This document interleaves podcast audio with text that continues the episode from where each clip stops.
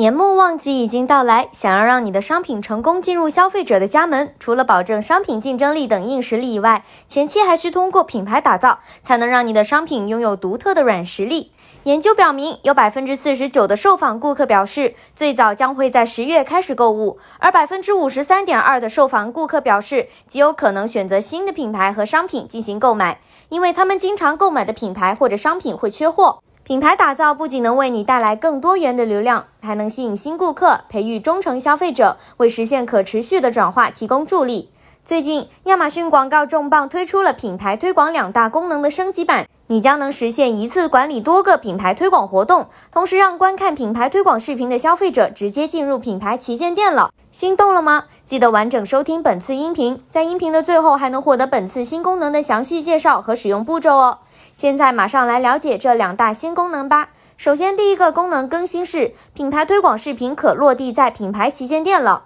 流量来源有了新的入口。以前品牌推广视频只能选择商品详情页作为落地页，而现在品牌推广视频可以选择品牌旗舰店作为落地页。有了这个功能的加持，你就可以把已经通过品牌推广的视频对你商品心动的消费者直接带到你商品的大本营中，也就是品牌旗舰店。让他们在你精心营造的剁手氛围中浏览、选择、购买你的更多其他商品，并与你的品牌建立更亲密的互动关系。这个时候，可能有的卖家会问：这个新功能听起来效果很不错，但是我该如何监测效果呢？其实，品牌推广的全套报告都可供你监测这类广告活动的效果。除此之外，你还可以查看广告视频活动生成的品牌旗舰店相关指标。可能有的卖家会问。通过此类广告活动，我能触达到什么样的顾客呢？这里要告诉大家，通过这项新功能，你可以触达那些想要探索和发现品牌，并与品牌进行深入互动的中上层流域受众。